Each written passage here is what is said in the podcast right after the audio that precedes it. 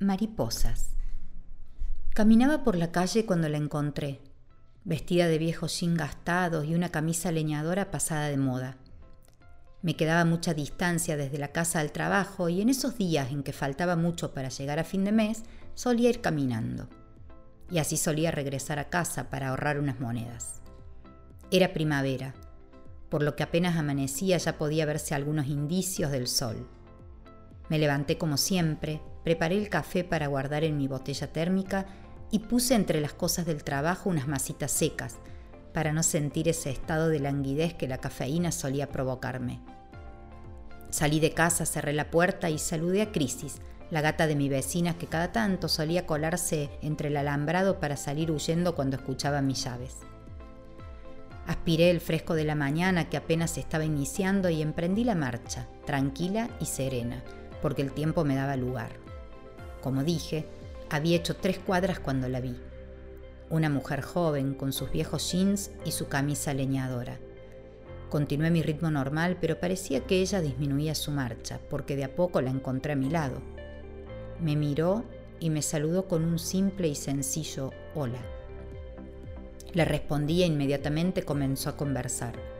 Era delgada, de cabellos castaños y ojos pardos. Algunas pecas pintaban su rostro blanco. Sus pestañas nunca había visto ninguna tan pobladas. Me preguntó hacia dónde me dirigía y me dijo que no era la primera vez que me veía. Sinceramente, yo nunca la había cruzado antes, o al menos no la había visto.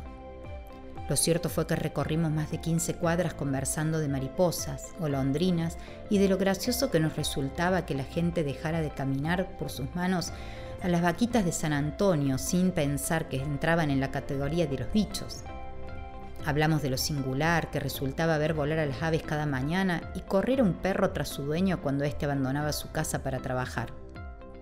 Conversamos acerca de que las moras eran más ricas cortadas recién del árbol y de que por más que quisiéramos, nunca las frutillas aparecerían en otra estación del año que no fuera el verano, salvo obtenidas de una lata en un estante del supermercado con lo rica que eran. Le pregunté a dónde se dirigía. Me dijo, salí a caminar, solo a caminar. Dijo que hacía mucho que no lo hacía y que de vez en cuando se daba ese permiso de dar un paseo por ahí para recordar. No era muy precisa en sus comentarios y tampoco daba lugar a muchas preguntas. En cambio, yo sí que soy de hablar. Y le contaba cosas, de mi trabajo, de que tenía que pasar a recoger algunos diseños por la oficina de un conocido y que debía buscar unos planos antes de definitivamente sentarme a trabajar. La miré. Su mirada reflexiva y perdida hizo que pensara que quizás no le había prestado atención a mis últimos comentarios. Hice silencio y seguimos caminando, mirando el piso las dos, calladas. Yo pensando en ella, ella no sé en qué. Cuando tenía que desviar le avisé que allí doblaba a la izquierda, a lo que ella miró sonriente y me dijo que había sido un gusto acompañarme hasta allí.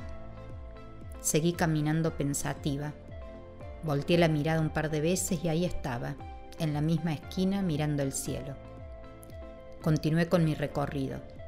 Cuando había hecho dos cuadras hacia adelante, en la calle perpendicular a la que yo iba, allí estaba ella, caminando suspendida en el aire, yéndose hacia arriba hasta convertirse en una mariposa.